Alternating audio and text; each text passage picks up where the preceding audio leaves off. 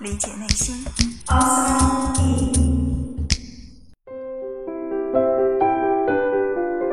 欢迎来到 Outside In，我是冰峰。想象一个阳光明媚的午后，和几个好友坐在一起聊天，忽然聊到曾经一起去郊外露营。朋友 A 说：“我记得当时也是这样一个好天气。”朋友 B 说：“我怎么记得好像飘着雨呢？”朋友 C 说：“我记得 A 当时一口气吃了二十串烤羊肉，而 A 却说我明明只吃了十五串。”这样的对话是不是很熟悉？所有的人都在场，可是每个人的记忆却是不一样的，甚至还会有相互矛盾的地方。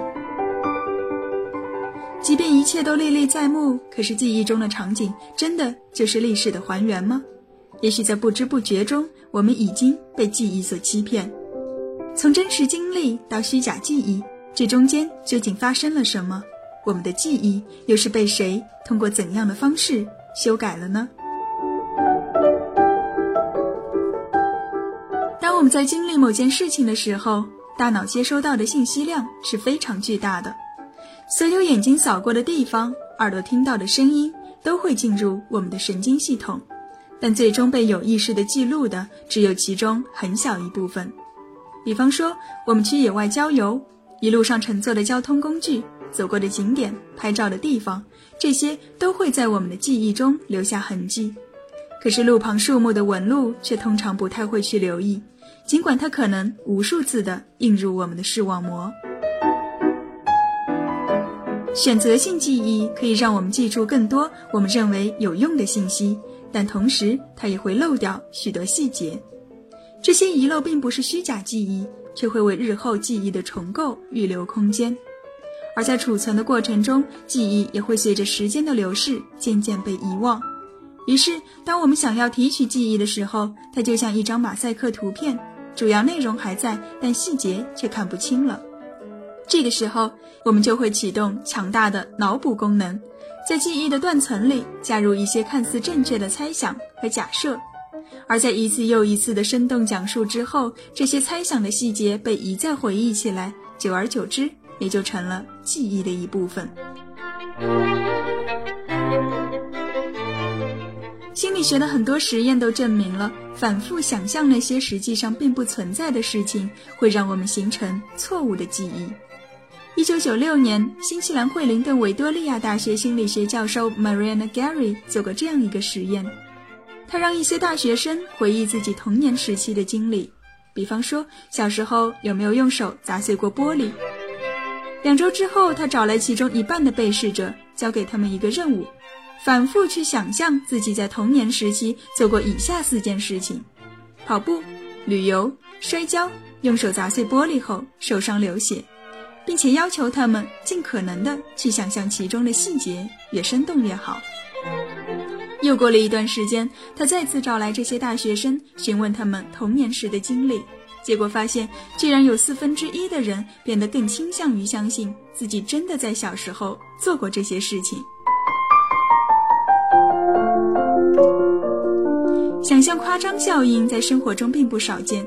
比如，有些人会坚信自己曾经被外星人绑架到宇宙飞船上，也有人会在某一瞬间突然不确定某件事情是否真的发生过。而除了我们自己的想象，他人的暗示也会误导我们的记忆。曾经有一个非常经典的实验，是一九七四年美国认知心理学家 Elizabeth Loftus 设计的。在实验中，他先给被试者播放了一段有关交通事故的新闻报道。然后让他们就报道中的一些细节进行一个小测试，结果发现，尽管在报道中都有明确的答案，但是被试者的回答却在很大程度上受到题目本身的影响。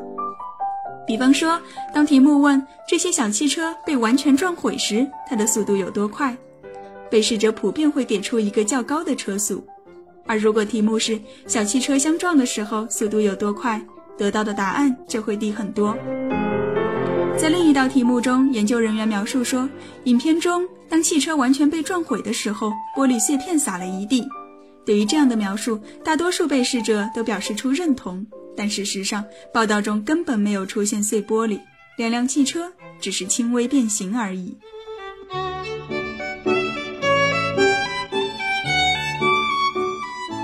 误导性暗示会让我们对事实本身产生记忆偏差，而源头性遗忘则会让我们分不清真和假。当别人绘声绘色地给我们讲述一个故事的时候，我们在倾听的当下会很明确地知道那不是真的。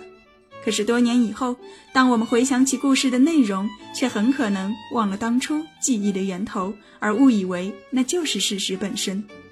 也就是说，我们往往会记住信息的内容，却记不起它的来源。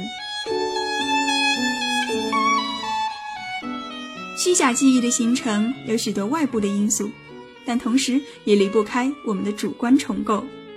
为什么我们偏偏选择遗忘这些细节，却能够清晰地记得另一些？为什么脑部的画面是如此清晰，以至于我们根本没有意识到它可能是虚构的？原因就在于我们希望那是真的。记忆的重构可以帮助我们忘记一些痛苦的经历，并且用希望中的场景加以替换，以此来提升我们在自己心目中的形象，完成自我的内在统一。就像我们在看立体壁画的时候，虽然它明明是二维的，可我们的确看到了三维的空间。记忆也是如此，虽然已经不再是最初的模样，可对于我们来说，它就是真实的。也许我们每个人都不可避免地成为说谎者，但不真实的记忆才是真实的自己。